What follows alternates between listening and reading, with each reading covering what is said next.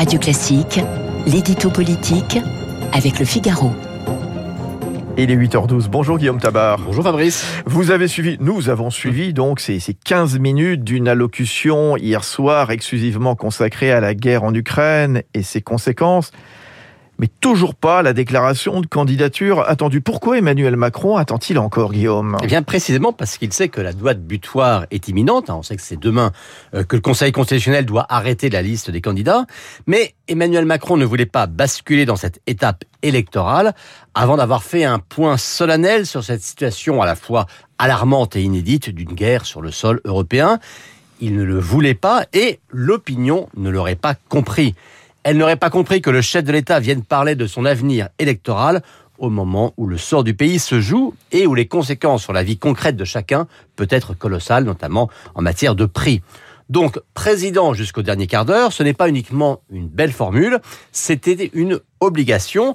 C'était finalement à la fois une question de bon sens, mais aussi une question de décence. Ah, bon, on va pas être naïf quand même, euh, Guillaume cette intervention solennelle, elle a évidemment une portée sur la scène politique intérieure. Ah, vous avez raison Fabrice, hein. la posture présidentielle est finalement euh, la posture présidentielle la plus solennelle et la meilleure carte à jouer pour le candidat imminent.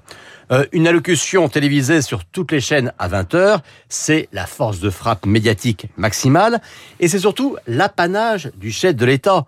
Donc pas besoin d'en dire plus. Par cette simple image, eh bien, Emmanuel Macron fait comprendre à tous ses concurrents qu'il ne joue pas dans la même catégorie qu'eux. Il joue en tout cas, ou en tout cas il profite de cette suprématie institutionnelle. C'est donc en faisant le président qu'il présente son meilleur profil de candidat. Bien sûr, il n'a pas choisi les circonstances, mais c'est ainsi, les circonstances tragiques le favorisent. Il suffit de voir d'ailleurs comment sa cote de confiance et, par ricochet, ses intentions de vote repartent brutalement à la hausse.